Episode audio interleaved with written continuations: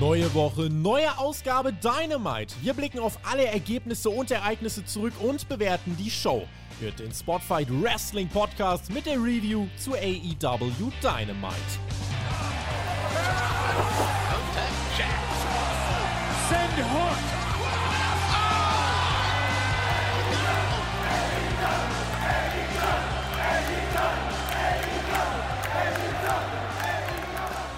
Dynamite steht auf dem Programm.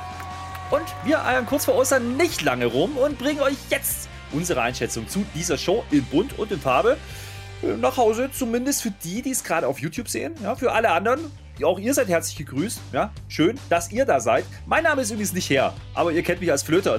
Daher, na, alles gut, ihr kennt mich. Ich wünsche euch einen wunderschönen, was auch immer. Das kennt ihr vielleicht auch von mir.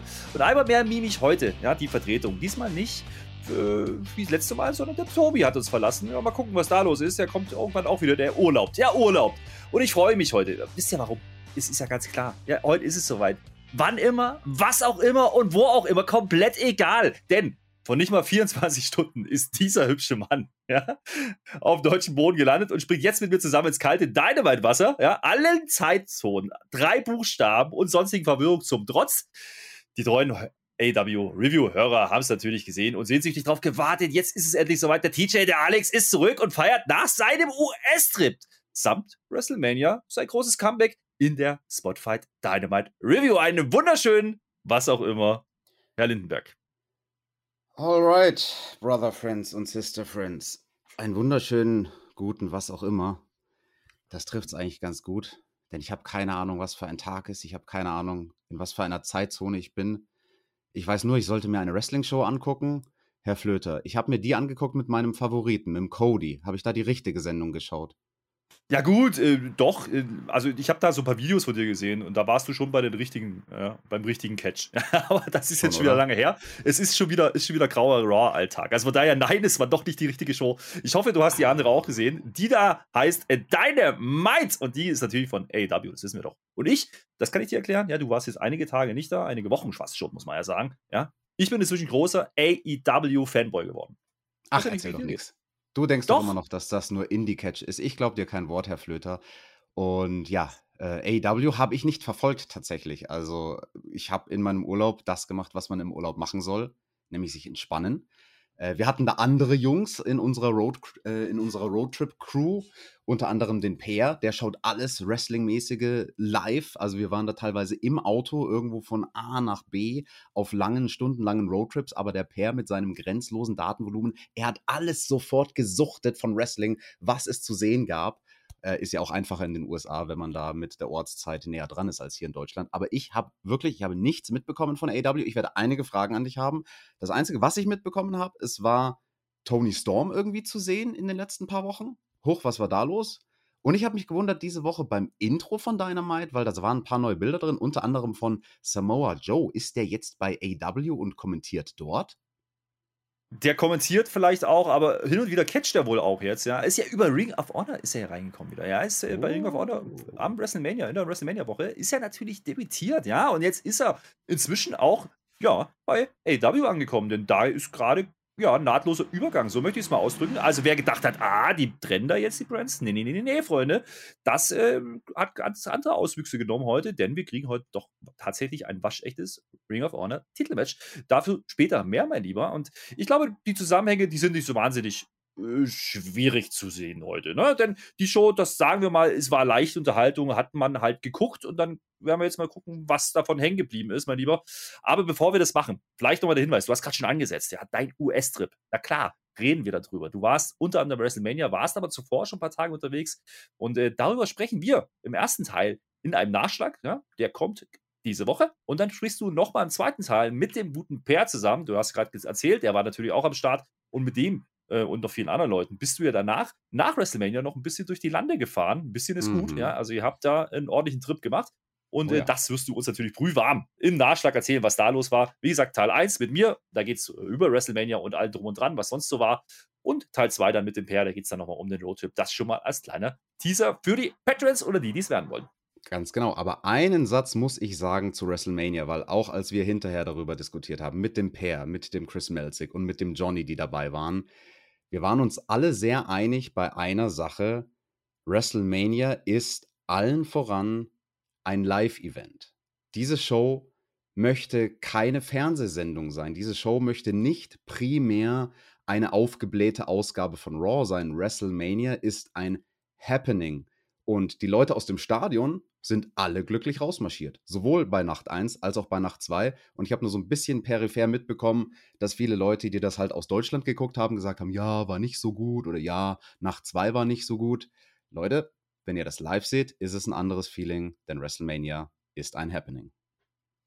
Da haben wir auch nochmal drüber gesprochen. Tobi und ich könnt ihr euch anhören. Letzte Woche im Sonderhauptkampf, zwei Stunden lang, haben wir nochmal über das WrestleMania-Wochenende geredet und nochmal aufgewischt und nochmal trocken und sauber gemacht. Alles, was kleben geblieben ist, auch darüber haben wir gesprochen, dass eben euer Live-Eindruck ein ganz anderer scheinbar war als äh, das, was wir gesehen haben. Zumindest an einigen Stellen am Sonntag. Aber dazu, wie gesagt, in den entsprechenden Podcasts wirst du uns dann im Nachschlag sicherlich auch nochmal bisschen näher erläutern, wie genau du das meinst und wie du denn darauf kommst, dass du da Spaß gehabt haben könntest bei WrestleMania. Was ist denn da los? Naja, ob wir Spaß hatten an dieser Show, werden wir jetzt erörtern, mein Lieber. Wir gehen rein in diese Dynamite-Folge und wir werden begrüßt mit einem freundlichen It's AEW Championship Week Kickoff. Ja, und äh, mir fällt direkt auf, dass man äh, einen coolen Hallenshot zeigt, allerdings nur die Hardcam-Seite. Aber das, äh, also ohne die Hardcam-Seite. Also das macht man nicht öfters mal. Ähm, war interessant. Wir sind übrigens in New Orleans, Louisiana. Das ist eine Show, also man wollte schon länger da veranstalten. 2000 erzählt man uns, äh, 2020 wollte man schon veranstalten. Da kam Corona. Jetzt ist es endlich soweit gewesen. Und das Ganze ist in etwa, habe ich extra nochmal recherchiert, etwa 500 Meilen von Dallas entfernt. Das heißt, du warst, naja, für US-Verhältnisse eigentlich in der Gegend, ja, wenn man so will. Auch wenn es ein Nachbarstaat ist. Das ist wahr. Ja, nach Louisiana habe ich es nicht geschafft, aber aus New Orleans kommt Ricky Starks, der Lokalmatador. Und so viel nehme ich mal vorweg. Wir haben uns auch vor dieser Aufnahme kurz drüber unterhalten da hätte man vielleicht drüber nachdenken können, die Matchreihenfolge ein bisschen zu verändern und den lokalen Matador nach vorne zu packen in die Sendung. So viel sei verraten. Die Show ging echt gut los, aber ging dann auch bergab. Es ging bergab und da ging es aber auch nochmal hoch. Also auch darüber werden wir sprechen. Und wir schauen drauf, denn es ging auch in der Show direkt los. Ja? Also keine Umschweife, geht wieder direkt rein und es kommt natürlich der raus, der immer Pops bekommt und das ist CM Punk. Und äh, ich habe mir aufgeschrieben, getreu dem Motto, erst abfeiern, dann abschaufeln und schließlich abcatchen, äh, ist dieses Match jetzt CM Punk gegen Penta Obscuro. Ja, das ist ja unser, naja, Pentagon Junior, wie immer nennen will. Der hat ja einen anderen Weg gefunden inzwischen mit Alex Abrahantes. Nach dem, was da so passiert ist. Ähm, weiß ich noch nicht, ob mir das gefallen mag, aber darum geht es nicht. Ich weiß, dass es zwei fantastische Wrestler sind und dass das zwei große Namen sind. Und das ist im Endeffekt auch die Story zu diesem Match. Ja, also eine wirkliche Backup-Story dahinter gibt es nicht. Es sind zwei große Namen, die gehen gegeneinander. Ist ein bisschen naja, ich sag mal als Smart Mark Dream Match, so kann man es schon titulieren. Und äh, da war ich gespannt, was man jetzt damit machen möchte. Denn äh, das äh, ist ein Opening, das ich so nicht kommen habe sehen. Ja? Denn du hast gerade gesagt, mit Ricky Sachs hast du natürlich ein Homegrown ne, Talent da.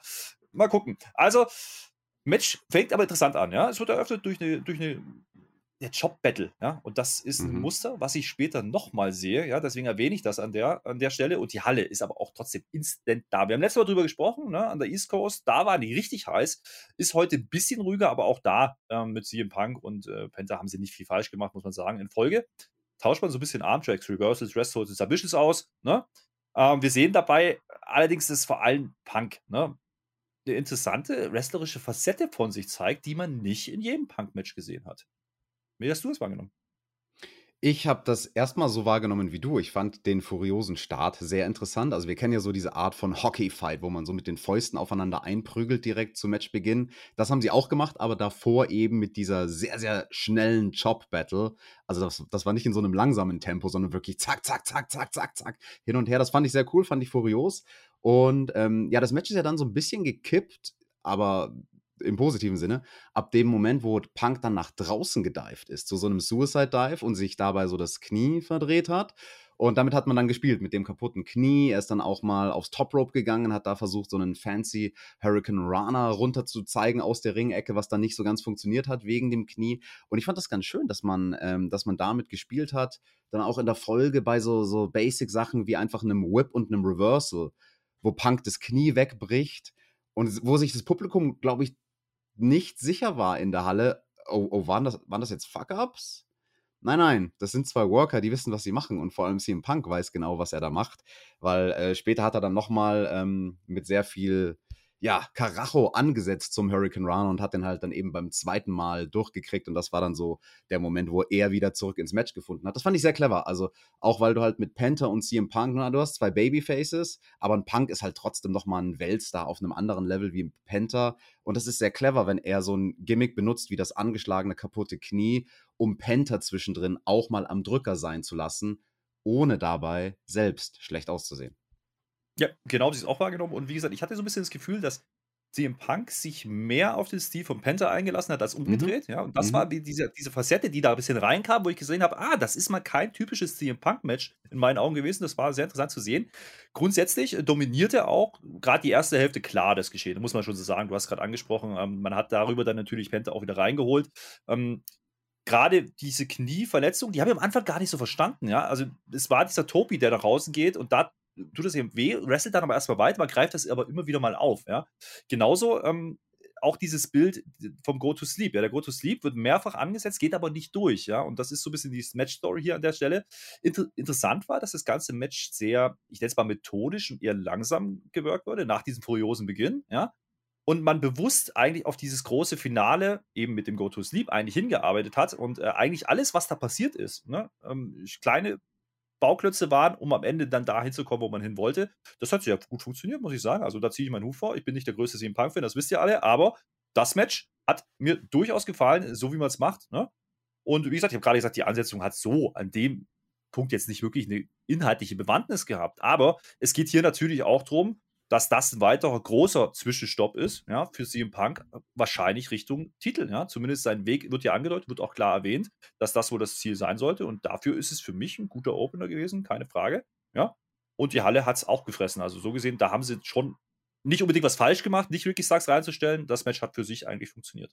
Definitiv. Also, das war ein guter Opener und die Schlussphase, da haben die beiden Jungs, CM Punk und Penta, wirklich abgerissen. Also, das hat mir sehr gut gefallen, als Punk dann mal wieder zum Go to Sleep geht. Der wird aber geblockt, indem Kenta das angeschlagene Bein festhält. Schönes kleines Detail. Penta will daraus flüssig, super flüssig in den Package Piledriver gehen. Das wiederum kontert Punk, indem er sich mit seinem Arm an Pentas Kniekehle festhält flüssige Bewegungsabtäusche, Abtauschs, wie auch immer man das sagt. Entschuldigung, ich kann kein Deutsch mehr. Ich kann auch kein Englisch mehr.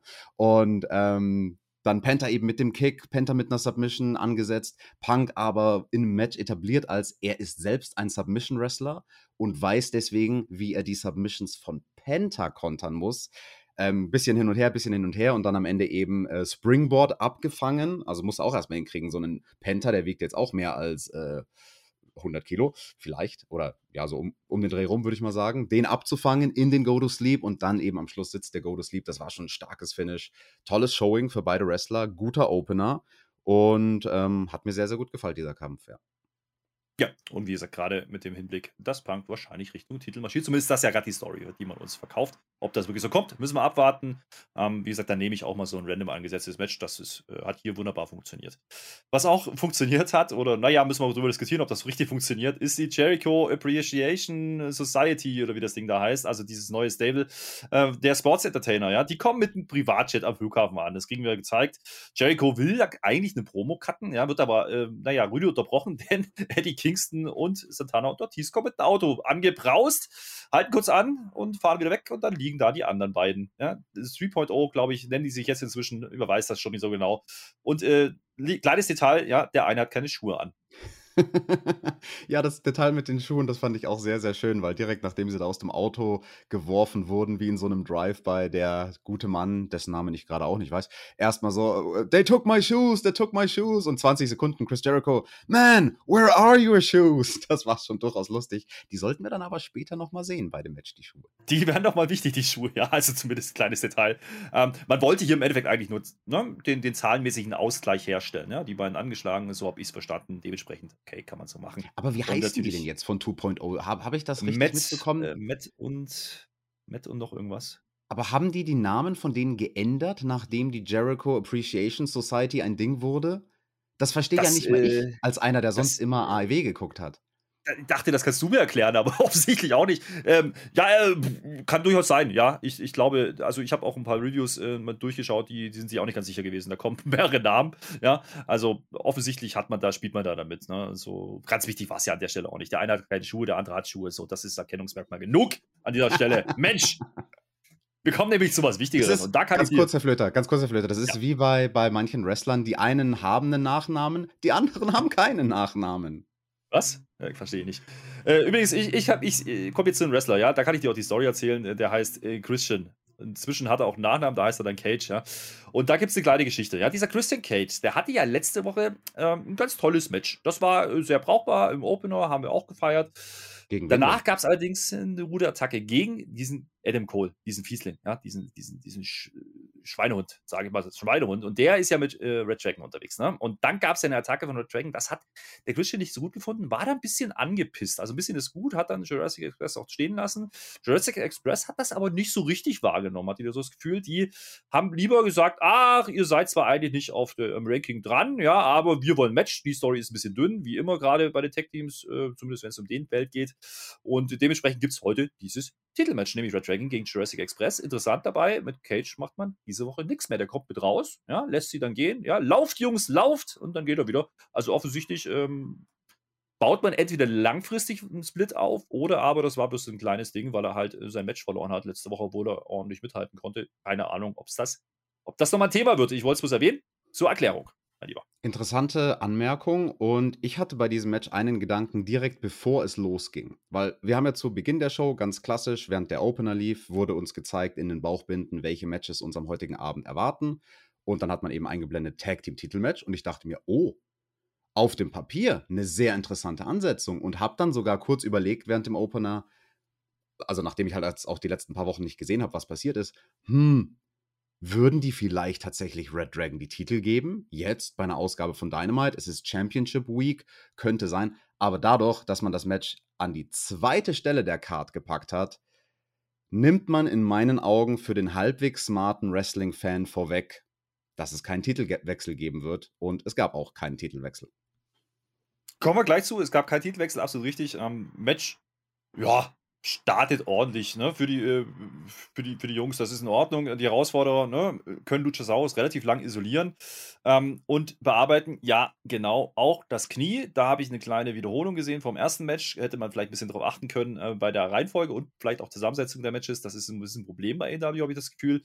Ähm, Jungle Boy äh, nimmt dann die ersten Flugstunden äh, und nach dem Tag kommt er dann auch in die Halle, nachdem, wie gesagt, vorher Luchasaurus relativ lange isoliert wurde. Und das war so ein bisschen, naja, ich sag mal so, äh, ein bisschen ein Abturner für die Fans. Ja, klar, das sind Heels, die machen halt ihre ne, Schläge, Tritte, was man halt so macht. Und erst bei diesem Tag ne, zu Jungle Boy kommt dann erstmal so ein bisschen Wallung rein ähm, im Publikum. Mhm. Ansonsten funktioniert das Match, wie gesagt, nicht ganz so gut stimmungstechnisch. Die erste Hälfte zumindest liegt aber, wie gesagt, auf, hauptsächlich daran, dass man Red Dragon hier offensichtlich stärker darstellen wollte zu Beginn und wirklich vielleicht diesen Effekt haben wollte, dass jemand dran glaubt. Wie gesagt, hast du auch gerade gesagt, ich habe auch nicht damit gerechnet, dass es dann wirklich passiert an dieser Stelle.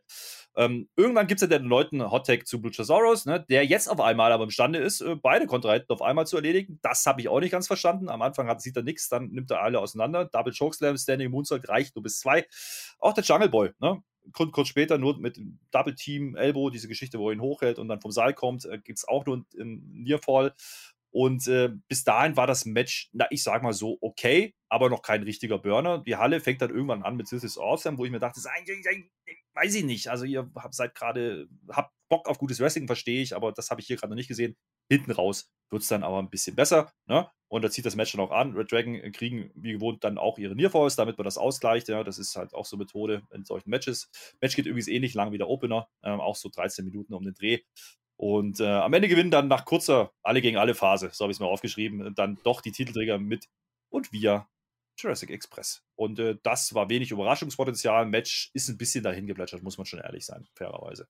Yes, so ein paar Details, die ich mir aufgeschrieben habe zum Match. Du hast auch den Hot Tag angesprochen. Ich fand es interessant, dass man da aber zumindest ein bisschen mit dem klassischen AW-Schema gebrochen hat. Normalerweise, wir sehen die Werbung, vielleicht auch ein Match, was im Picture-in-Picture weiterläuft und eigentlich kannst du deine Uhr danach stellen. In dem Moment, wo wir aus der Werbung kommen, zack, kämpft sich das Babyface zurück. Das hat der Jungle Boy hier versucht direkt nach der Werbung. wurde dann aber erstmal noch kurz gecuttet und den Hottag gab es dann mit ein bisschen Verzögerung. Das fand ich ganz schön. Das fand ich ganz schön, dass man dadurch das Match ein bisschen weniger vorhersehbar gemacht hat an der Stelle. Und eben, ja, du hast schon gesagt, Luchasaurus kommt dann rein, frischer Mann, fegt alle weg. Am Ende gab es einen coolen Nearfall, der ist mir im Kopf hängen geblieben von Red Dragon, wo Bobby Fish vom Top Rope den Falcon Arrow, also ein Avalanche Falcon Arrow macht gegen den Jungle Boy über den Luchasaurus und seinen eigenen Tag Team Partner Kyle O'Reilly hinweg, weil Kyle O'Reilly den Luchasaurus in so einer Guillotine hatte. Also das musst du auch erstmal hinkriegen, mit zwei Männern vom Top Rope so weit in den Ring hineinzufliegen. Das war ganz cool. Und ja, am Ende eben der Jurassic Express setzt sich durch. Sie verteidigen die Titel und die Heels verlassen angepisst die Halle und dann ertönen diese schönen 80er-Jahre-Klänge ja. von FTR. Was ist denn da los? Habe ich da in den letzten Wochen was verpasst? Hat sich das ein bisschen aufgebauscht ja. mit FTR und den Fieslingen? Ein bisschen ist gut. Also ich glaube, äh, der Main Event letzte Woche gegen die Young Bucks, ja, ähm, habe ich ja auch mit Tobi besprechen dürfen. Und das war wirklich ein Match, wo man es geschafft hat, FTR endlich so darzustellen, wie man es eigentlich länger schon hätte tun müssen, nämlich als absolute Topstars. Ja? Und ähm, das hat sich so ein bisschen geändert in den Wochen, wo du nicht da warst. Ähm, und die kommen jetzt natürlich auch mit den beiden anderen Titeln raus. Ne? Triple A äh, Champion-Titel, äh, Tag-Titles und natürlich die Ring of Honor Tag-Titles, die sie inzwischen ja auch haben. Ähm, da sieht das schon ein bisschen anders aus. Interessant war, es gibt O'Reilly, ne, um ein bisschen Ausgleich herzustellen, spult noch kurz ab ja, ähm, auf, den, auf die Champions geschenkt. Dann verlassen sie die Halle und das habe ich nicht ganz verstanden. Ja, also FTA kommen da raus, äh, legen sich zwar ein bisschen mit, mit, äh, mit, äh, na, mit den anderen beiden an, aber eigentlich, und das ist mein Take an der Sache, geht es hier eigentlich doch darum, dass wir bald mögliche Dreifach-Champs kriegen werden, und die dann vielleicht ein Rubber-Match, nämlich Match Nummer 3, nochmal gegen die Bucks bestreiten könnten und das Jurassic Express eigentlich hier dies, das Ziel war. Das hat man aber nicht gut dargestellt, fand ich. Ja, dann setzt sich damit ja das fort, was eigentlich mit Ausnahme des Pay-per-Views in den letzten Monaten schon passiert ist um den Jurassic Express. Die haben zwar die Titel, aber sind nicht wirklich der Fokus von allem, was in der Tag Team Division passiert sondern oftmals ist das Geschehen um die Herausforderer interessanter als um den Jurassic Express. Das haben wir auch schon ganz explizit vor dem letzten Pay-Per-View, vor Revolution, ähm, so kritisiert. Und interessant, das setzt sich jetzt hiermit fort. Ich fand es auch sehr schade, dass AW hier wieder was gemacht hat, was dann zwischenzeitlich mal besser war in den letzten Wochen und Monaten. Nämlich, wenn ein Segment sich zuspitzt, schneiden sie oft zu schnell weg.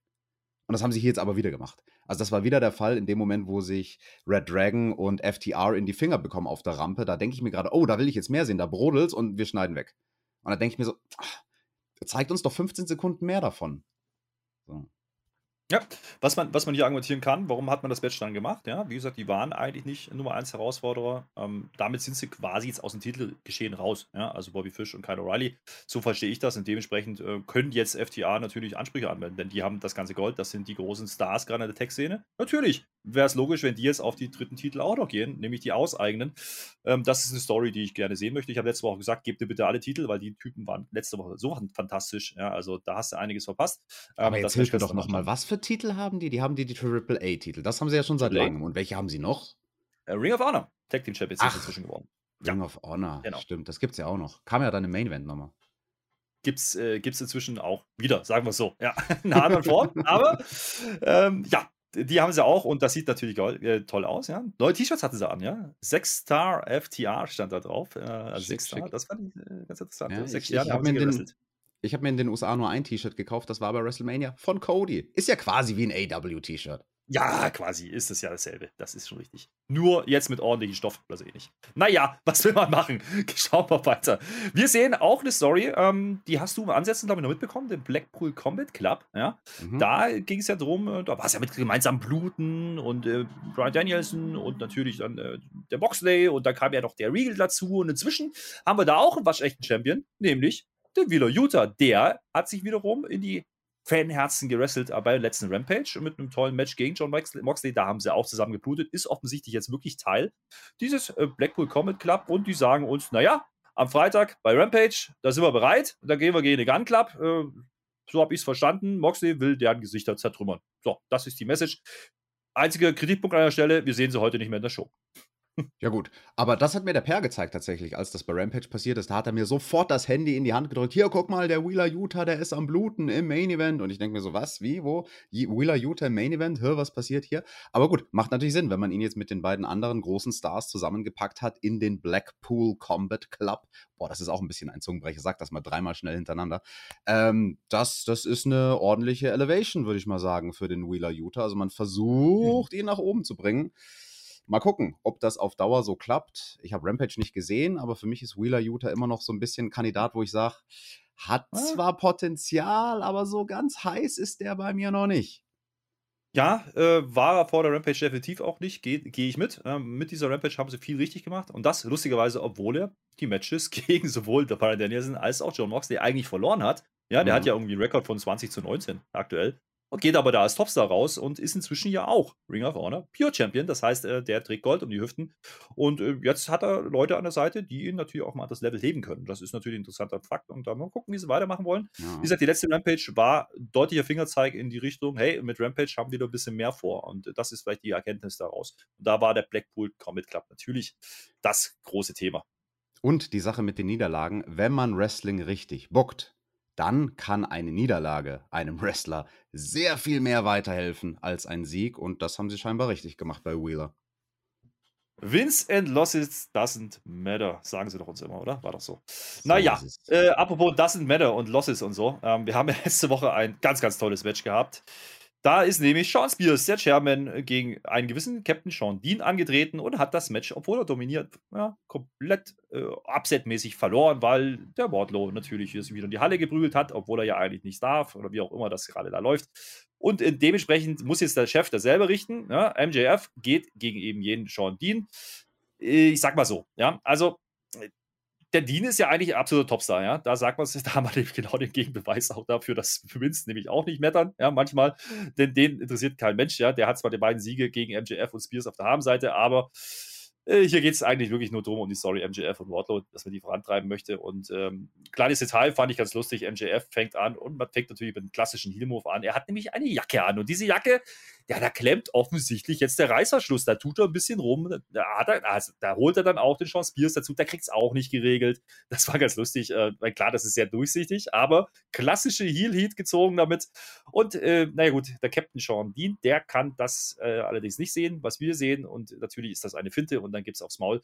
Und das Match läuft eigentlich haargenauso wie letzte Woche. Und es passiert auch haargenau dasselbe wie letzte Woche, denn wir sehen wieder Einblendung wie Menschen backstage rumliegen. Ja, und das ist immer so ein Indiz, dass der Wardlow auf dem Weg zur Halle ist. Zumindest war das letzte Woche so. Diese Woche ist es ein bisschen anders. MJF steht irgendwann am Guardrail, ja, lässt sich feiern, weil er ja gerade sehr, sehr dominant unterwegs ist. Und dann kommt ein Security, nenne ich mal. Ja, ein Mensch mit Stuff-T-Shirt und äh, Brille und Cappy und der stellt sich aus, das ist natürlich der Wardlow und äh, das bringt MJF dann zum Shiften. Ja.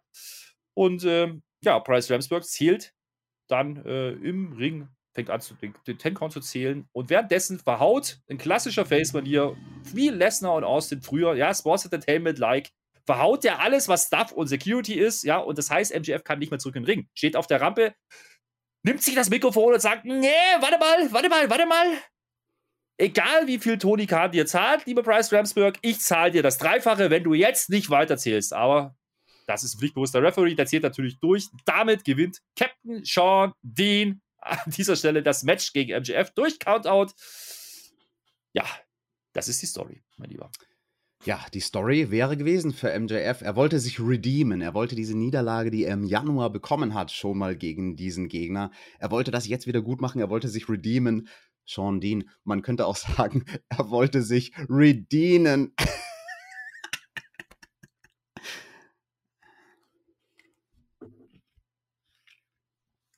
Herr Lindenberg, äh, das war ein absolut fantastischer Witz. Ich finde es gut. Ja, äh, es gab da noch mal kurz eine Einblendung. Ne? Ähm, denn Backstage, Backstage, da ist der Watto, der ist immer noch am, am Rumbrollen. Er hat aber die Zeit, sich die Kamera kurz zu schnappen. Das fand ich ganz cool eigentlich, wie er das macht. Schreit dann in die Kamera, macht eine ganz klare Ansage Richtung MJF. Ich mache so lange weiter, bis ich endlich frei bin und du mich aus diesem Vertrag rauslässt oder wie auch immer. Ähm, dann geht die Kamera kaputt. Das war ein ganz kleines, nettes Detail, fand ich. Und später kriegen wir noch eine Promo von MJF, wo er klarstellt, ne, im, mit Hilfe von Mark Sterling, der da mal das Rechtliche äh, vorliest. Ne? Das ist einfach so lieber Bordlo, da kannst du machen, was du willst, kannst du Fuchsteufelswild sein, du kommst aus der Nummer nicht raus und. Das macht mich Fuchsteufelswild, so wie bei Jennifer Rostock in dem Song. Ja, und äh, dementsprechend geht es natürlich weiter, ja, und der MJF stellt jetzt den Wardlow vor eine neue Aufgabe, ja, und die heißt offensichtlich äh, Butcher als Abfangjäger. Ja gut, dieses Match werden wir dann sehen. Wardlow gegen Butcher. Äh, bin ja mal sehr gespannt, wer das wohl gewinnt. Äh, so viel zu dem Segment, würde ich sagen, Herr Flöter, oder? Alles gesagt zu dem Segment, absolut. Alles gesagt, ich glaube auch. Du hast noch ein Segment unterschlagen, was wir davor gesehen hatten, ganz kurz Backstage. Das fand ich ganz interessant, äh, mit diesem Owen Hart-Turnier, was da jetzt bald stattfindet. Das habe ich ignoriert.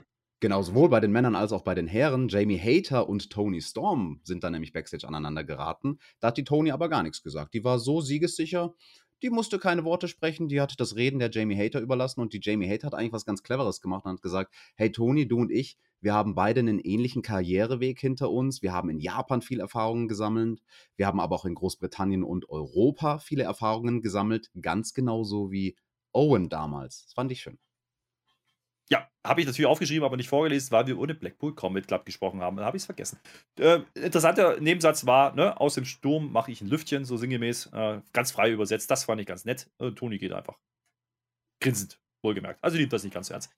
Und nach diesem äh, LGF-Match was relativ schnell ging, sind wir ehrlich, ähm, gibt es ein Videopackage. Ja? Und da sehen wir erstmal Darby Allen, der redet über das Coffin-Match. Also, reden ist, ist gut. Also, eigentlich kündigt man das Coffin-Match an mit El Idolo, Inhalt, keine Ahnung. Ähm, danach gibt es noch eine Promo von Malakai Black. Ja? Ähm, der macht sich für meinen Geschmack zu viele Gedanken über diesen Fuego del Sol. Ja, das ist ja eigentlich kein Gradmesser, aber das ist ja auch so eine Story. Moment, so Moment, Moment. Wieso macht er sich überhaupt Gedanken über Fuego ja, del Sol? Das, das ist ja das Ding. Also der House of Black hat ja den mal attackiert, den Fuego Der soll. Bei Rampage war das, äh, ich weiß nicht, wer das überhaupt gesehen hat, aber keine große Nummer. Und äh, dann kam dann irgendwie noch hier die, die anderen dazu, mit Ten und so und, und Uno und aber Fuego del Sol ist das große Ziel. Ich habe es auch nicht verstanden, warum und wieso. Er redet einfach auch viel zu viel wirres Zeug für mich. Und ganz ehrlich, das holt mich auch nicht ab an der Stelle. irgendwas hat er erzählt von Rasierklingen auch. Ich weiß nicht, was das sollte, aber okay. Ja, also offensichtlich äh, sollten wir mitnehmen, dass er das soll immer noch in die Finger kriegen will. Mal wieder. Naja, äh, apropos Finger kriegen, wir haben ja noch den großen Schuhklau, ja, laufen. Oh. Das ist ja ein Riesenskandal gewesen. Wir die größte jetzt Story von Dynamite. Ja, absolut, denn wir kriegen jetzt ein Six-Man-Tag oder wie andere sagen würden, ein Trios-Match. Ja, schön, dass uns das der JR übersetzt, fand ich gut. Ja, die Jericho Appreciation, Appreciation Society, mein Gott, mit Influencer Chris Jericho, Jack Hager und den guten Danny Garcia kommen äh, und die müssen natürlich gegen Eddie, Santana und Ortiz. Das hat ja einen Aufbau. Ne? Letzte Woche gab es ja auch, Eddie hat nochmal deutlich gesagt, ah, hier, wir kriegen dich in die Finger und was weiß ich, äh, das läuft einfach weiter, die Geschichte. Und hier schönes Detail, und da schließt sich der Kreis mit den Schuhen wieder, denn Ortiz dieses Paar Schuhe um den Hals hängen. Das fand ich sehr lustig. Na wunderbar. Äh, immerhin ist man jetzt, wie gesagt, manntechnisch ausgeglichen. Darum ging es. Clever gelöst. Ja, mit, diesem, mit diesem Einspiel am Anfang. Jetzt geht es erstmal 3 gegen 3. Ähm, Problem an der Sache ist so ein bisschen, ne, wenn man jetzt mal von diesem MGF-Ding abschaut, ähm, haben wir äh, halt direkt wieder ein Tag-Match. Jetzt halt mit drei Leuten auf jeder Seite. Okay, das Match verliert mich ehrlich gesagt ein bisschen, ein bisschen schnell. Ne? Das ist absolute Standardkost. Die Heels dominieren halt, ohne zu brillieren. Der Eddie äh, würde gern explodieren, kann aber nicht. Ne? Garcia macht schließlich irgendwann den Fehler und es gibt dann den Hot-Tag zu Eddie. Ähm, ab hier wird es ein bisschen besser, ja, aber so wirklich Highlights habe ich mir aufgeschrieben. Es gab einen Topi Sosida von Eddie auf Hager. Den fand ich ganz cool, ja, macht er auch nicht jede Woche. Und äh, dann ist Garcia halt in Aufrolle. Also man hat im Endeffekt während des Matches ab der Hälfte gedreht, die Rolle. Am Anfang war es andersrum, da haben die Heels dominiert, und in der zweiten Hälfte haben dann die Faces dominiert.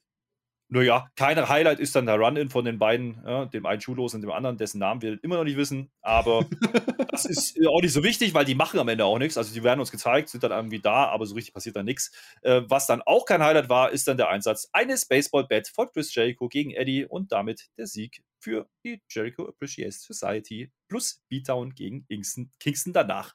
Buh! Wie unhöflich, da haben sie ihn weggeknüppelt mit Floyd, dem Baseballschläger. Das ist nicht nett. Aber ja, Trios Action. Ich möchte auf einen Spot eingehen, den du erwähnt hast, nämlich diesen Suicide Dive, Tope Suicida, wie auch immer, von Eddie Kingston. An sich natürlich cool, wenn ein Mann wie er das macht. Ist jetzt ja nicht unbedingt eine Aktion aus seinem Standardmanöver oder aus seinem Standardrepertoire vielmehr. Allerdings, wenn wir das in jedem anderen Match auch schon gesehen haben, außer halt bei MJF und Sean Dean, dann verliert sowas an Bedeutung. Und also das ist so eines dieser Manöver bei AW, vielleicht das eine Manöver, ganz allgemein bei AW. Nicht nur diese Woche, sondern immer. Das ist sowas von overused, das wird zu oft benutzt und dadurch entwertet, auch wenn es mal jemand wie Eddie Kingston macht. Also ich, wenn Eddie Kingston, ich, wenn ich Eddie Kingston gewesen wäre, wäre Backstage zu allen anderen gegangen an dem Abend und hätte gesagt, bitte in keinem Match einen Suicide Dive machen, damit mein Suicide Dive heute was bedeutet. Das ist ein bisschen wie die Geschichte mit dem Knie, ne? in den ersten beiden Matches. Ja, wenn im ersten Match ein Knie verkauft wird, dann macht das doch bitte nicht im zweiten nochmal. Ähm, das sind so Kleinigkeiten. Aber da haben wir auch die letzte Woche schon drüber diskutiert. Das ist so ein bisschen das Problem bei AW, ne? dass äh, die Worker halt freie Hand haben und eben nicht diese Absprachen, zumindest nicht immer passieren. Und dann hast du einfach Doppelung drin. Und wie gesagt, diesen Topi haben wir davor auch schon gesehen. Sieben Punk hat den ja zum Beispiel auch gemacht, wo er sich das Knie wehgetan hat. Gebe ich dir absolut recht, sehe ich auch so.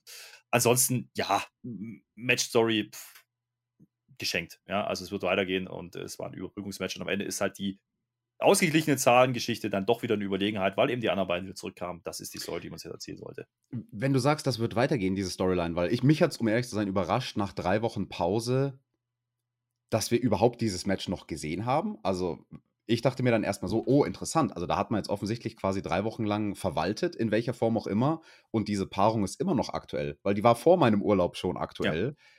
Ja. Schien mir jetzt aber sehr abgeflacht, muss ich sagen. Also mich mhm. hat dann das Match, das eigentliche Match, nicht mehr ansatzweise so sehr unterhalten wie das ja. Backstage-Segment äh, zuvor in der Show am Flughafen. Äh, was glaubst du, wo geht es dahin mit dieser Storyline? Ich bin mir nicht sicher. Ich hatte eigentlich das Gefühl, dass es Richtung Eddie äh, und Jericho nochmal als One-on-One -on -One geht, aber ganz ehrlich, so sicher bin ich mir da jetzt nicht mehr. Ähm, es gab die, die, die, Folgen davor gab es Backstage-Geschichten, ja, also bei Rampage und bei Dynamite, äh, wo sie sich gebrawlt haben, ne? Und es gab eine Promo von Eddie, die war aber auch nicht wirklich ähm, ja, zielführend im Sinne von, ähm, dass da viel passiert ist, sondern im Grunde hat er die ganze Zeit nur gesagt, was er heute auch bei diesem Einspieler aufgegriffen hat. Äh, ich komme überall hin und ich werde dich kriegen und dann mache ich dich kaputt. So. Und äh, Ortiz und Santana haben, äh, haben das im Endeffekt einfach nur bestätigt und damit jeder mal geredet hat. Mehr ist da wirklich nicht passiert. Die soll zumindest nicht, dass ich es gesehen habe. Äh, vielleicht können mich die treuen äh, Zuschauer da ein bisschen, ein bisschen abholen in den Kommentaren. Sehr gerne, wenn wir schon dabei sind. Gerne auch natürlich, wenn ihr auf YouTube unterwegs seid, einen Daumen nach oben geben, dass der Teacher wieder da ist. Das finden wir super. Ja, dann muss er sich den Bums nämlich die nächsten Wochen anschauen, nicht mehr ich. Ja, Tobi kommt ja auch wieder zurück nächste Woche. Das ist schön. Und ihr könnt natürlich auch gerne kommentieren, wie ihr die Sache einschätzt. Ja, habt ihr diese Kleinigkeiten mit wiederholenden Moves beispielsweise auch gesehen? Stört euch das vielleicht nicht? Lasst uns das gerne wissen.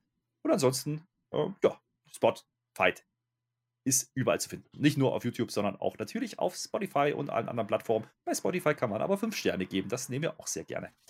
So.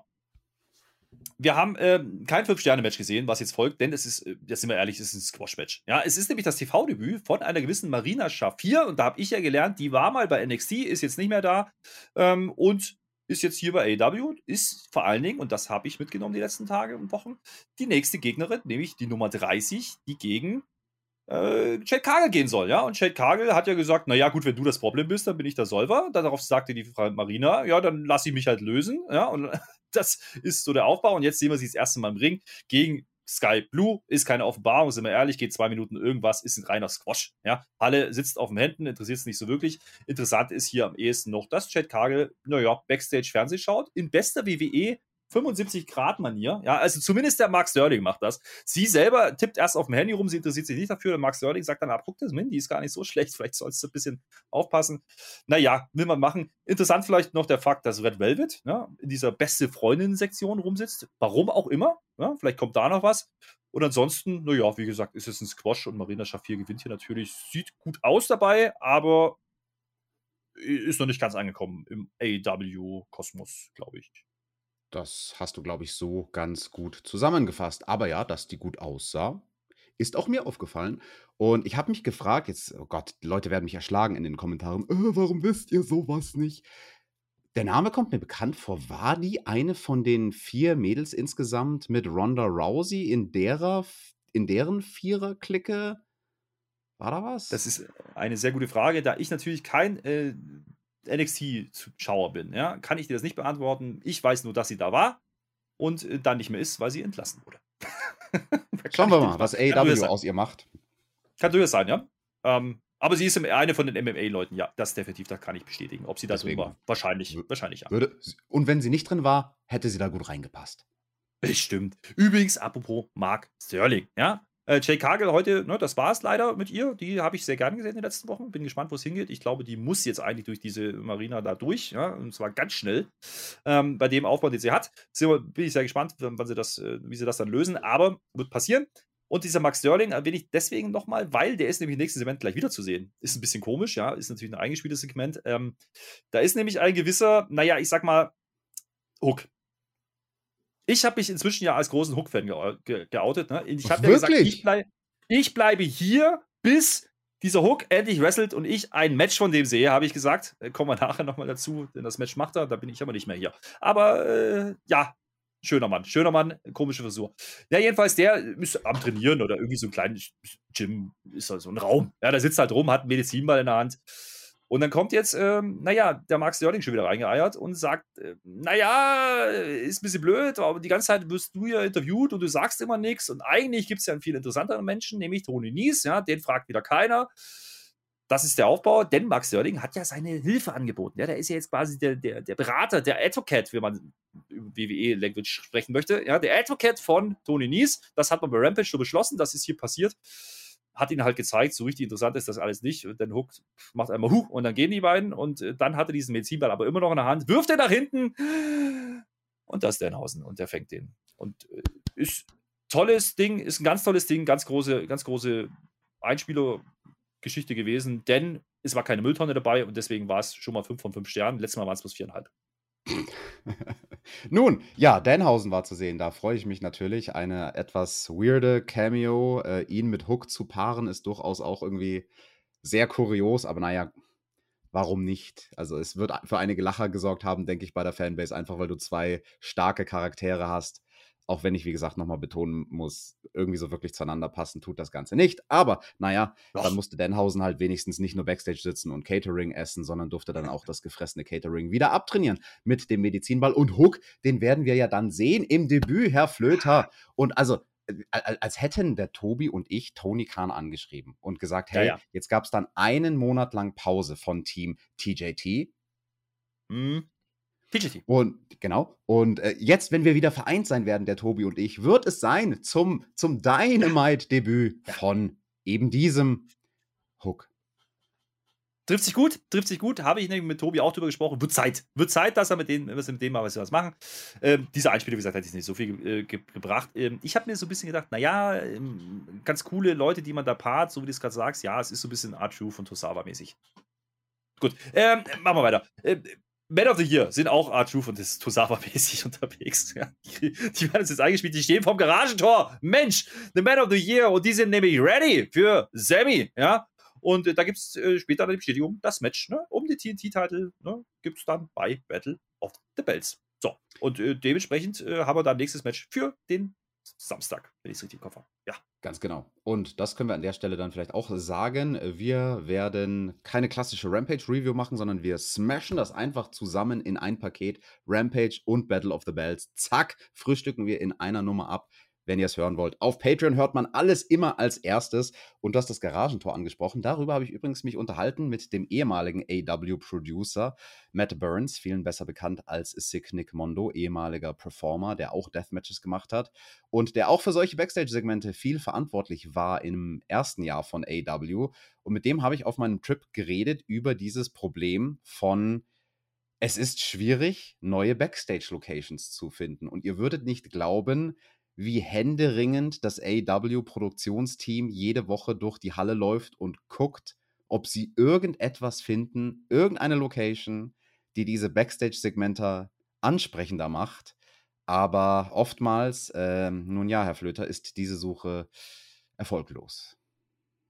Wer schon mal die Möglichkeit hatte, Backstage reinzuschauen, ist meistens nicht so toll wie vorne. Ja, das ist wohl wahr. da gebe ich dir recht. Ja, das so Probleme, ja, klar. Das muss man berücksichtigen. Das ist übrigens auch ein Grund, warum es woanders einfach Setups gibt. Ja? Und das hat man äh, früher gern gemacht. Gibt es ja bei Dynamite auch. Da macht man das ja auch. Tony Storm zum Beispiel stand ja auch in so einem Setup diese Woche, aber das kannst du halt auch nicht immer machen. So, hätten wir das auch abgemacht, äh, abgesprochen, äh, besprochen, so rum. Und Jetzt kannst äh, naja, du auch schon kein Deutsch mehr. Jetzt habe ich dich angesteckt. Angesteckt, angesteckt. Äh, das liegt aber auch dran, weil ich total aufgeregt bin, denn wir kriegen jetzt ein Match. Und dieses Match, mein Lieber, das ist natürlich ein Backstage, äh, Backstage-Match. Ein Tag-Team-Match. Meine Herren, jetzt haben wir es doch langsam. Also pass auf, ein Tag-Team-Match. Und ich wollte darauf hinaus, dass das jetzt wieder ein Tag-Match ist und dass dieses Match wieder 12, 13, 14 Minuten geht und dass dieses Match sich gefühlt äh, genauso gestaltet wie die zwei Tag-Matches davor. Das haben wir doch schon zweimal gesehen in dieser Sendung, Herr Flöter. Mhm. Warum machen Sie das jetzt ein drittes Mal? Ja. Ja. Why? Und das obwohl, und das obwohl, ja, da ja ein Aufbau da ist, das hat man ja über Rampage gelöst. Jetzt gibt es dieses Match endlich, hat sich auch ein bisschen Zeit gelassen, muss ich sagen. Aber jetzt ist es da, äh, Hobbs, ne? Powerhouse Hobbs und Ricky Starks in seinem Heimspiel gegen Keith Lee und Swerve Scott oder Swerve Strickland in dem Fall. Und äh, das Match hat ja, wie gesagt, einen Aufbau, wie gesagt, die Paarung mit, mit Lee und Swerve, ja, kann man drüber streiten, aber die haben halt dasselbe Ziel, okay. Und Hobbs und Starks waren halt die Bösewichte und da gab es ja ein paar Singles-Matches davor und äh, dementsprechend gibt es hier schon einen Grund. Und da kommen wir jetzt zu der These, die du am Anfang aufgestellt hast, ne? Wenn man doch so einen Heimspielcharakter hat, ja, ähm, ja, der ist Heal, verstehe ich, aber der wird ja gefeiert, ja, und das betont man ja sogar auch. Und dann machst du das so zwischendrin und quasi als drittes von drei Matches, die quasi gleich sind, dazwischen gab es, wie gesagt, nur diese kleinen Swatch-Nummern, ist das doch sehr eintönig. Und das hat mich, ehrlich gesagt, an der Stelle komplett verloren. Egal, was die da gewrestelt hätten. Und das finde ich ein bisschen schade. Ne? Das Match braucht nämlich auch wieder. Und das zieht sich auch durch, um in die Gänge zu kommen. Ja? Obwohl es äh, ne, für sich gesehen vielleicht wieder sehr ordentlich war, aber wie gesagt, im Kontext der Show hat es mir überhaupt nicht gefallen an der Stelle. Die Halle hat mich, äh, hat, hat, hat, hat sich verloren zwischendrin, kommt dann am Ende wieder ein bisschen rein, aber das hätte größer sein können, denn Keith Lee ist eigentlich eine coole Nummer und da gab es ja, wie gesagt, auch die Backstage-Geschichten, wo er durch die Wand geht, was ich, da gibt es einen Aufbau, ja. Hätte man besser platzieren müssen, in meiner Meinung. Hätte man, hätte man hätte, hätte, hätte man besser platzieren können. Man hätte es auch abwandeln können. Und dieses Tag Team Match, du sagst, es ist schon fast ein bisschen überfällig scheinbar. Vielleicht hätte man aber auch stattdessen einfach ein Singles-Match machen können. Wenn du Ricky Starks bringen willst in seine Heimatstadt, gib ihm ein Singles-Match, gib ihm da erst irgendwie ein krasses Showing und dann nächste Woche vielleicht dieses Tag Team-Match oder bei Rampage das Ganze ein bisschen ähm, ja, zu variieren vom, vom Ablauf der Show her wäre schön, weil ich muss auch ganz ehrlich sagen, ich gebe das ungern zu, aber die zweite Hälfte dieser Show, nicht erst ab diesem Match, sondern schon ein bisschen vorher, hat mich tatsächlich verloren zu einem Punkt, wo ich mich dann erwischt habe, oh, ich bin seit 20 Minuten dabei, Instagram-Stories zu posten und habe eigentlich nur noch so ein halbes Auge auf das Geschehen, was da bei Dynamite stattfindet. Ist nicht so ein gutes Zeichen, aber wenn ihr meine Instagram-Stories sehen wollt, Alexander-Betranowski. Absolut richtig, habe ich natürlich, folge ich natürlich alle gesehen. Ich habe nämlich zur gleichen Zeit geguckt. Naja, ist ein anderes Thema, aber ich gebe dir schon recht. Das ist, das, ist, äh, das ist schon ein Problem bei dieser Show gewesen. Habe ich auch so wahrgenommen und die war in meinen Augen, das kann ich jetzt schon mal vorwegnehmen, auch für mich schlechter als die Wochen davor. Ja, und auch deutlich schlechter als die Rampage ähm, letzten äh, Freitag. Dementsprechend geht der Daumen hier nicht ganz nach oben, obwohl coole Sachen auch drin waren. Kommen wir dann am Ende nochmal dazu. Schauen wir trotzdem auf die Schlussphase. Ne? Ähm, der Starks kriegt wie erwartet seine Pops, ja, und dann kommt irgendwann Tess rein, ja, und äh, bisschen ja Team Tess und, hm, und der redet die ganze Zeit über, wie toll doch die Jungs sind und am Ende braucht es ihn dann, der dann naja, das Fuß festhält von Keith Lee und äh, Hobbs dann mit einem tollen Spinbuster gegen Keith Lee, der sah ziemlich geil aus, ne? Äh, das Ding dazu macht. D davor ging es halt noch ein bisschen hin und her. Die, die, Halle war dann schon da, also es ist jetzt kein Stinker gewesen, das kann man nicht sagen, rein wrestlerisch. Wie gesagt, für sich betrachtet wäre das Match durchaus okay. Ähm, weiß ich nicht, ob man das hätte nicht besser machen können, äh, auch stimmungstechnisch. Und dann, wie gesagt, diese lieblosen This is Awesome Chance, die gab es mit diese, dieser Folge einfach an einigen Stellen zu oft für quasi nichts. Also manchmal habe ich das Gefühl gehabt, die klatschen sich gerade selber Mut zu, um da durchzukommen. Das ist aber auch der Sache geschuldet, dass diese Crowd in New Orleans sehr lange darauf gewartet hat, AW zum ersten Mal live zu sehen. Also das war das allererste Mal, dass irgendeine AW-Show seit AW unterwegs ist, in dieser Stadt zu Besuch war. Und ich glaube, das Publikum in New Orleans wollte einfach, dass die Show gut ist. Und deswegen hätten die This is Awesome geschrien, egal ob ein Match gut ist oder nicht, einfach weil sie es schreien wollen, weil sie happy sind, AW zu sehen. Und das darfst du ihnen ja auch nicht vorwerfen. Ne? Aber nee. ich habe das schon auch ist beobachtet wie du. Es ja. gab die Chance, aber war es dann wirklich so awesome oder eigentlich nur Standardkost? Da können wir jetzt drüber mhm. streiten. War beim Jurassic Express zum Beispiel auch so ein paar, genau. wo ich dachte so, mh, hm, naja, aber ähm, wie gesagt, gibt es bei jeder Promotion. Also das ist kein AEW-Problem. Ähm, ich erinnere da an die Saudis, ja, die nach zwei Punches das ist awesome gechattet haben. Dementsprechend, ähm, da ist es ähnlich. Die warten auch immer sehnsüchtig drauf und äh, die Erklärung macht schon durchaus Sinn, die du da lieferst. Am, am Ende, ja, ist es halt ein, ja, ein nicht klarer Sieg. Äh, der ist halt nicht sauber zustande gekommen. Ich glaube, da wird es halt weitergehen. Ich bin gespannt, wo sie da eigentlich hinwollen. Ja? Also Du hast gesagt, ein Singles-Match, ne? Also Keith Lee gegen Ricky Starks hätte ich äh, auch lieber genommen, beispielsweise. Wir hatten ja auch ähm, Ricky Starks gegen, gegen Swerve Strickland schon, das war ja auch sehr brauchbar bei, bei Rampage. Ähm, hatte aber auch nicht clean geendet, eben um diesen Aufbau zu machen. Ähm, wirkt ein bisschen so wie ein Übergangsmatch. Also ich habe gedacht, das ist eigentlich jetzt das Match, wo sie hin wollten, aber es sieht noch nicht danach aus. Mal gucken, wie es da weitergeht an der Stelle. Wie es weitergeht mit äh, Thunder Rosa, wissen wir inzwischen auch. Ja, äh, die sollen nämlich gegen Nyla Rose gehen. Auch das ist ein Match der nächsten Tage. Und dementsprechend müssen wir natürlich da mal kurz was zu sagen. Ist ja immer noch der Frauentitel und für den gilt so ein bisschen, und da zitiere ich den Tobi, dasselbe wie für die Tech-Titles. Es ist nicht so wahnsinnig geil, was man da drum macht gerade. Ähm, ich sag mal so, Thunder Rosa steht Backstage. Die möchte ein Interview geben. Was auch immer sie uns erzählen will, werden wir nie erfahren, denn natürlich kommt Nyla Rose wieder dazu, Vicky Guerrero im Schlepptau und die hat einen Kuchen dabei. Kuchen lieben wir, ja. Und das ist ja ein Spot-Mensch, da, da weiß ja schon vorher, was passiert, ja. Und dann sagt auch die Sandra Rosa, die hat das nämlich durchschaut, die hat das gesehen. Ach, Kuchen, so ein Blödsinn. Ja, denkst du, ich bin dumm? Und haut diesen Kuchen aus der eigenen Hand von Nyla Rose, Nyla Rose ins Gesicht. Die ist blind, wischt der Vicky Guerrero noch eine, bam! Und da gibt es einen Backstage-Ball. Lustigerweise kriegt aber dann doch Sandra Rosa auf den Sack. Das ist so ein bisschen, ich sag mal, sehr sports-entertaining an der Stelle. Ziemlich dünne Geschichte. Da fliegt der Kuchen ins Gesicht, Herr Flöte. Also wen das nicht begeistert, der hat äh, Wrestling nicht verstanden. Genau. Übrigens, ich habe Wrestling auch nicht verstanden, ja, mein Lieber. Und äh, damit kommen wir an der Stelle nämlich zum Main Event dieses Abends. Und dieser Main Event wurde uns angekündigt, natürlich äh, im Voraus schon, wird sein ein Ring of Honor TV Title Match zwischen Minoru Suzuki und Samoa Joe. Und da fangen ja dann im Internet immer alle an, wow, Dream Match. Und ich sitze dann immer da und denke mir so, äh, äh, Japan, äh, keine Ahnung. Äh, also ich weiß, äh, diesen Suzuki, den habe ich schon mal, äh, kenne ich, kenne ich. So, ich habe verstanden. Ähm, toller Wrestler, ja, und auch darüber hinaus sehr populär in Japan, weiß ich alles. Ich kann mit denen trotzdem nichts anfangen. Ich kann den. Ich, ich, wo ist das eine große Nummer? Und dann hast du dagegen Samoa Joe, der letzte Woche sein zweites Match in zwei Jahren gewrestelt hat und der kriegt jetzt eine Titelchance gegen eben Dean.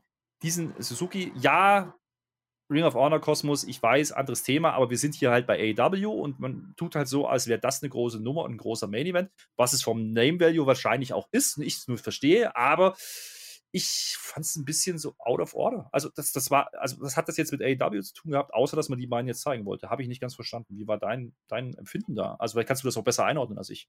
Ich finde, das ist eine sehr schöne Kritik von dir, weil ich sage das oft bei AEW, aber halt in anderen Worten, weil ich auch einen anderen Blickwinkel habe als du, weil ich eben jede Woche das Produkt verfolge. Aber ich sage dann oft, ja, das ist zu sehr gerichtet an das Publikum in der Bubble, an den Die Hard Wrestling Fan.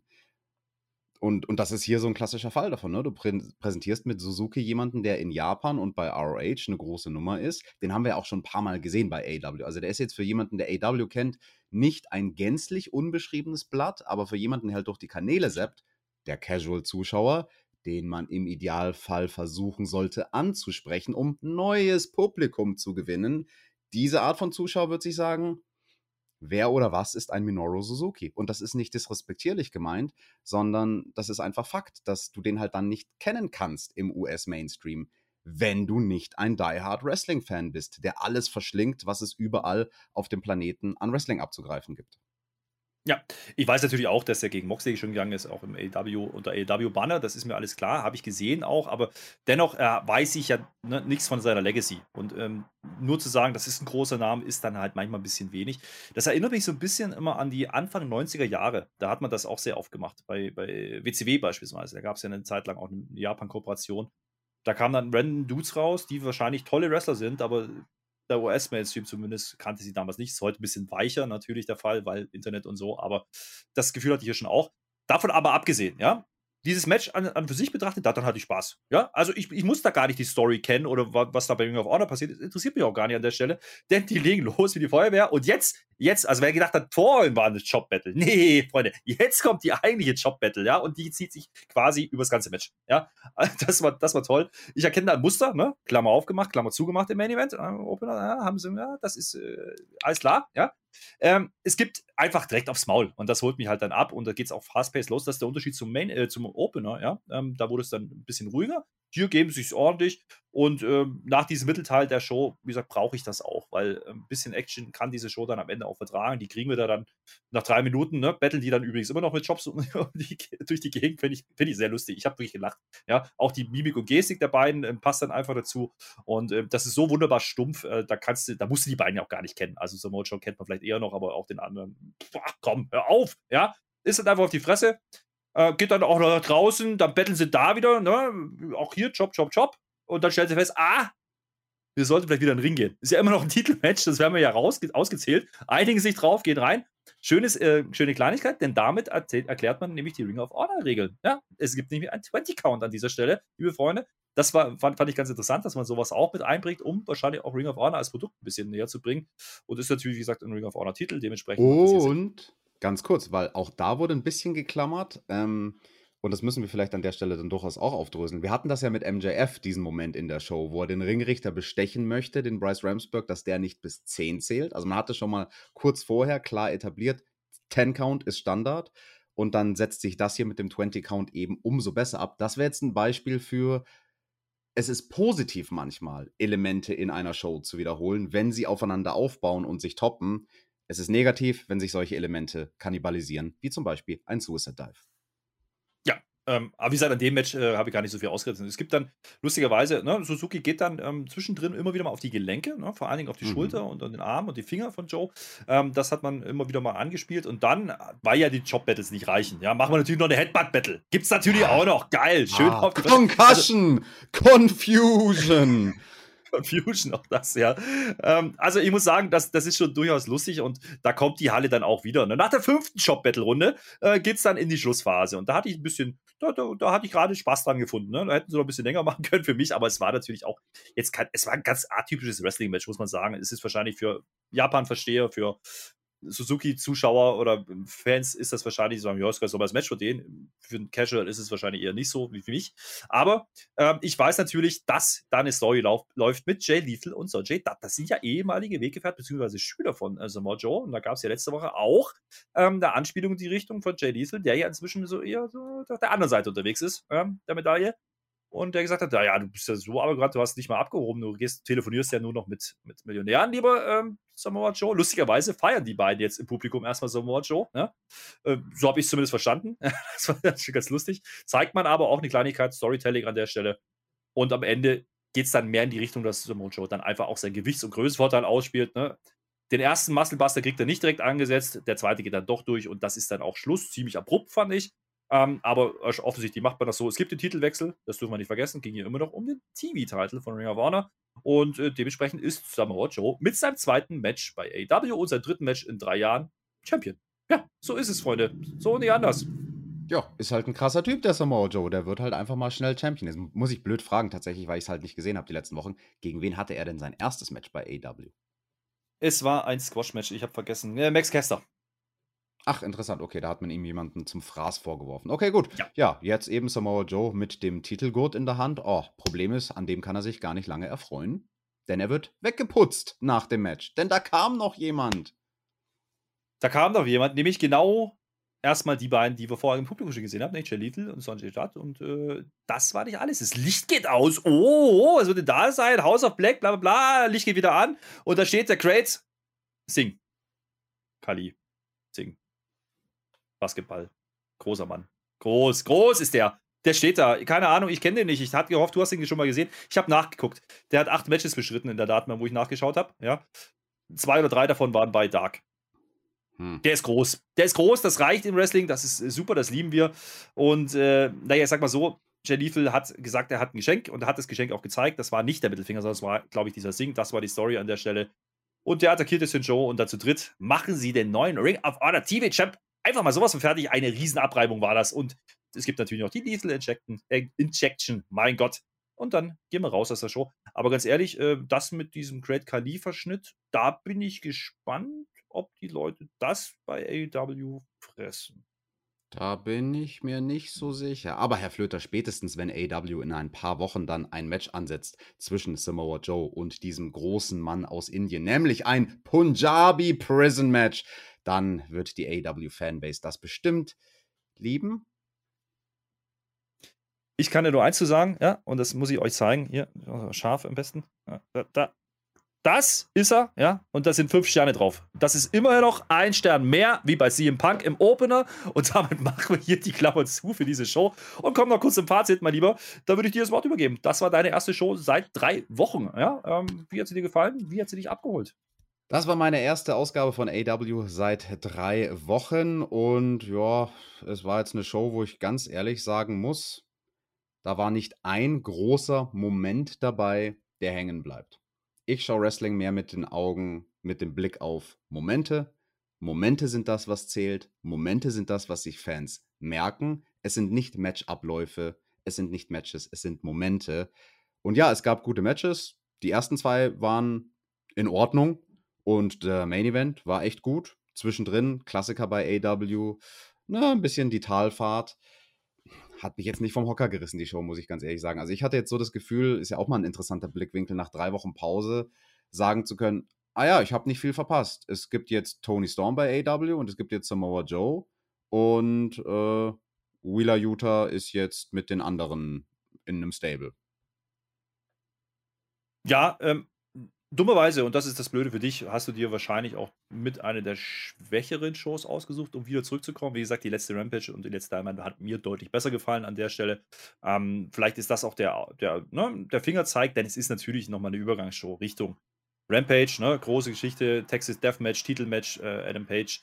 Ähm, das ist natürlich eine Geschichte und du hast natürlich noch Battle for the Bells, off the Bells, for the Bells, off the Bells.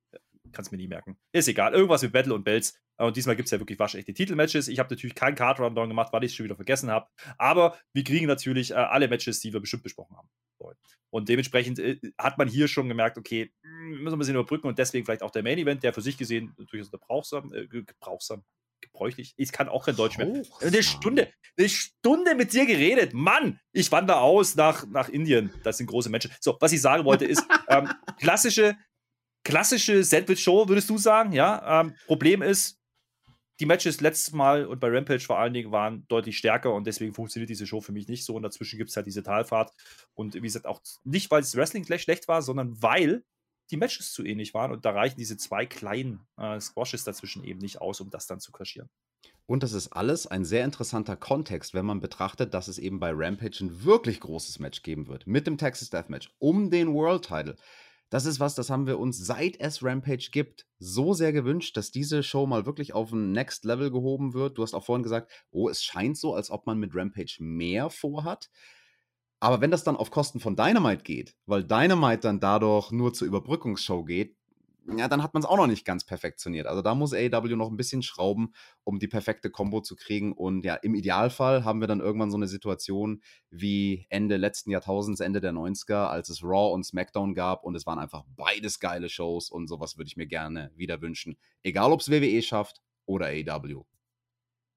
Ja, da vielleicht noch, und das ist der letzte Punkt, den ich machen möchte, ähm, die Verquickung von Ring of Honor, weiß ich nicht. Das ist ein bisschen Hassliebe bei mir, muss ich sagen, aktuell. Ja, mir ist ein bisschen zu viel Ring of Honor, als dass es wirklich wichtig wäre für den AEW-Kontext. Und äh, andersrum weiß ich noch nicht, ob man, ähm, naja, darüber schafft, Ring of Honor wieder eigenständig zum Laufen zu bekommen. Dann sind wir, sind wir ehrlich, Ring of Honor hatte schon bessere Zeiten als kurz vorm äh, Kauf. Ja? Herr Flöter, aber das fällt mir noch was ein. Entschuldigung, mhm. wenn ich dich jetzt hier unterbreche an der Stelle. Ja, aber wir hat, haben etwas übersehen in der Show, weil es gab zwischendrin mal eine Grafik, da muss ich jetzt gerade denken, weil du sagst Ring of Honor und das, das mhm. war ja auch erst vor wenigen Wochen, dass Tony Khan dieses Announcement rausgedroppt hat. Verzeiht mir mein Denglisch. Ähm, äh, es gab eine Grafik, dass nächstes Mal, ich glaube nächste Woche bei Dynamite oder bei Rampage, wann auch immer, bei einer der nächsten Show wird, äh, Shows wird Tony Khan wieder ein huge Announcement haben. Ich folge nicht der Gerüchteküche, ich vermeide alles, was im Thema Gerüchteküche ist und so. Herr Flöter, irgendeine Idee, was das huge Announcement sein wird? Der Great Kali. Wahrscheinlich. Ja, aber das übersehe ich schon, weil das kommt ja gefühlt bei jeder Show. Von daher ist es, ganz ehrlich, ich habe es wirklich nicht mitbekommen. Schreibt äh, es uns in die Kommentare, wenn ihr eine Vermutung habt, ich, was das Huge Announcement sein könnte. Schreibt es rein, weil ich konnte, ich habe nicht mal die Ankündigung mit der Ankündigung mitbekommen, denn ich habe die Stories. Beschäftigt, was, ja, genau, meine Instagram Stories. Ja, Alexander unterstrich Betranowski, alle Folgen ja. und ganz viel Liebe dalassen. Liebe. Ich komme für und die das, Liebe.